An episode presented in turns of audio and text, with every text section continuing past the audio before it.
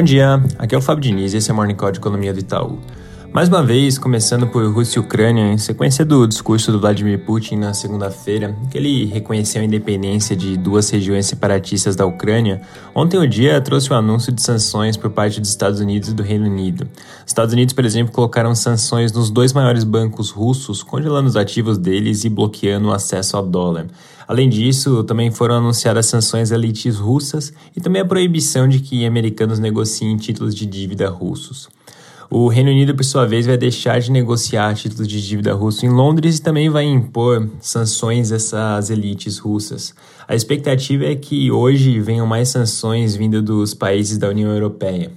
Do lado da Rússia, o Putin voltou a destacar exigências para a Ucrânia, como o reconhecimento da Crimeia como território russo, mandando das aspirações à OTAN e também a desmilitarização. Essas são exigências que muito dificilmente vão ser atendidas, o que vem fazendo com que o espaço para a diplomacia se torne bastante reduzido. No Brasil, a discussão sobre combustíveis segue em destaque. Ontem, o senador Jean Paul Prats, que é o relator das duas propostas de estabilização de preços combustíveis que estão sendo discutidas no Senado, falou que vai abrir mão da criação de um imposto sobre exportação de petróleo bruto, que é inclusive um dos pontos que vinha causando impasse entre as lideranças da casa. Ele também fez algumas mudanças no projeto que trata da mudança de cálculo do ICMS sobre combustíveis, e a ideia dele é que os textos sejam votados ainda hoje pelo Senado, que parece ser desafiador, dado que ainda não existe um consenso sobre as propostas, e além disso, a aproximação do feriado também torna o clima menos propício para uma votação.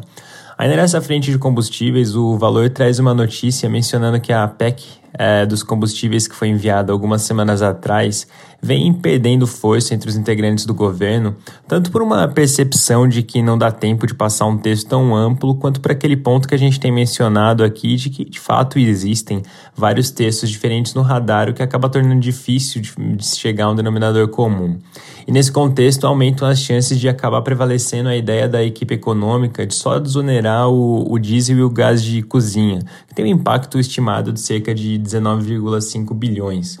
Um outro ponto que voltou a ganhar alguma atração foi a discussão de cortar em 25% as alíquotas dos impostos de produtos industrializados, o IPI. Ontem o ministro Paulo Guedes inclusive mencionou que existe uma medida nessa linha que vem sendo preparada. Essa medida, inclusive, seria parte de um conjunto maior de iniciativas que o Ministério da Economia vem querendo propor para incentivar o crescimento econômico nesse ano. O próprio ministro Paulo Guedes também mencionou que aquele programa de acesso ao crédito que a gente destacou na semana passada está no forno, além de uma possível liberação de recursos do FGTS para pagamento de dívidas.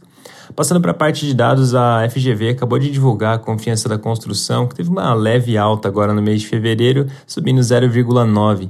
Além disso, eles corrigiram o resultado da confiança do consumidor, que foi divulgada ontem. A alta foi de 3,8 pontos e não de 2,9. Para finalizar, agora às 9 horas vai sair o IPCA 15 do mês de fevereiro.